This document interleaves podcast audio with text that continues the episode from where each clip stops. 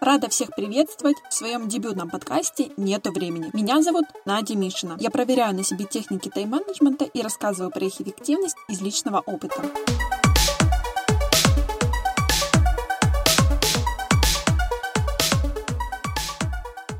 Конце 2020-го Инстаграм как никогда ранее пестрил итогами года. Все хотели показать, что в период пандемии по всему миру сумели выделить для себя положительные моменты. Кто-то решил публично обнародовать список достижений. Вторая часть тихо и незаметно проанализировали результаты у себя в заметках телефона, ну или просто в голове. Особенно ответственные не поленились и выписать все на листок бумаги. Я не стала исключением, выбрала последний вариант и поняла, что все предыдущие годы совершала одну и ту же ошибку. Нечетко подходила к планированию будущего. Свои желания желания воспринимала абстрактно и не прописывала план их воплощения. В результате ничего из желаемого достигнуто не было. Но ведь само собой решается все только в сказке.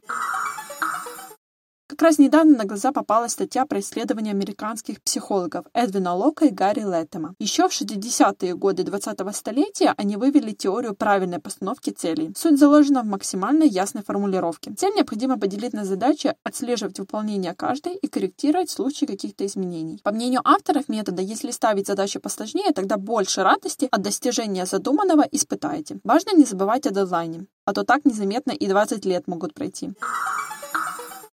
Ну все, хватит теории, пора перейти к практике.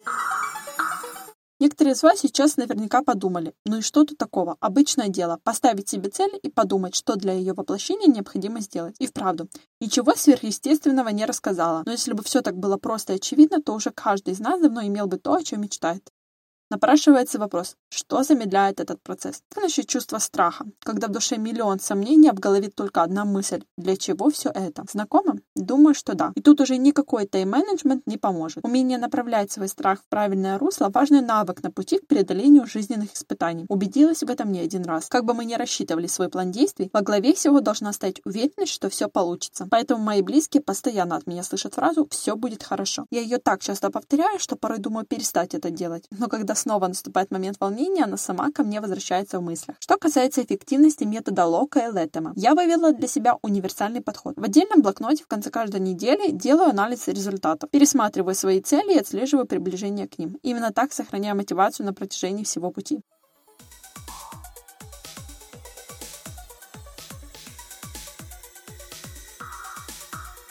Хочется верить, что вы дослушали подкаст до конца и не остановились на середине выпуска, а услышанные размышления вдохновили хоть одного человека не бояться строить большие цели и не опускать руки, если становится уже очень тяжело.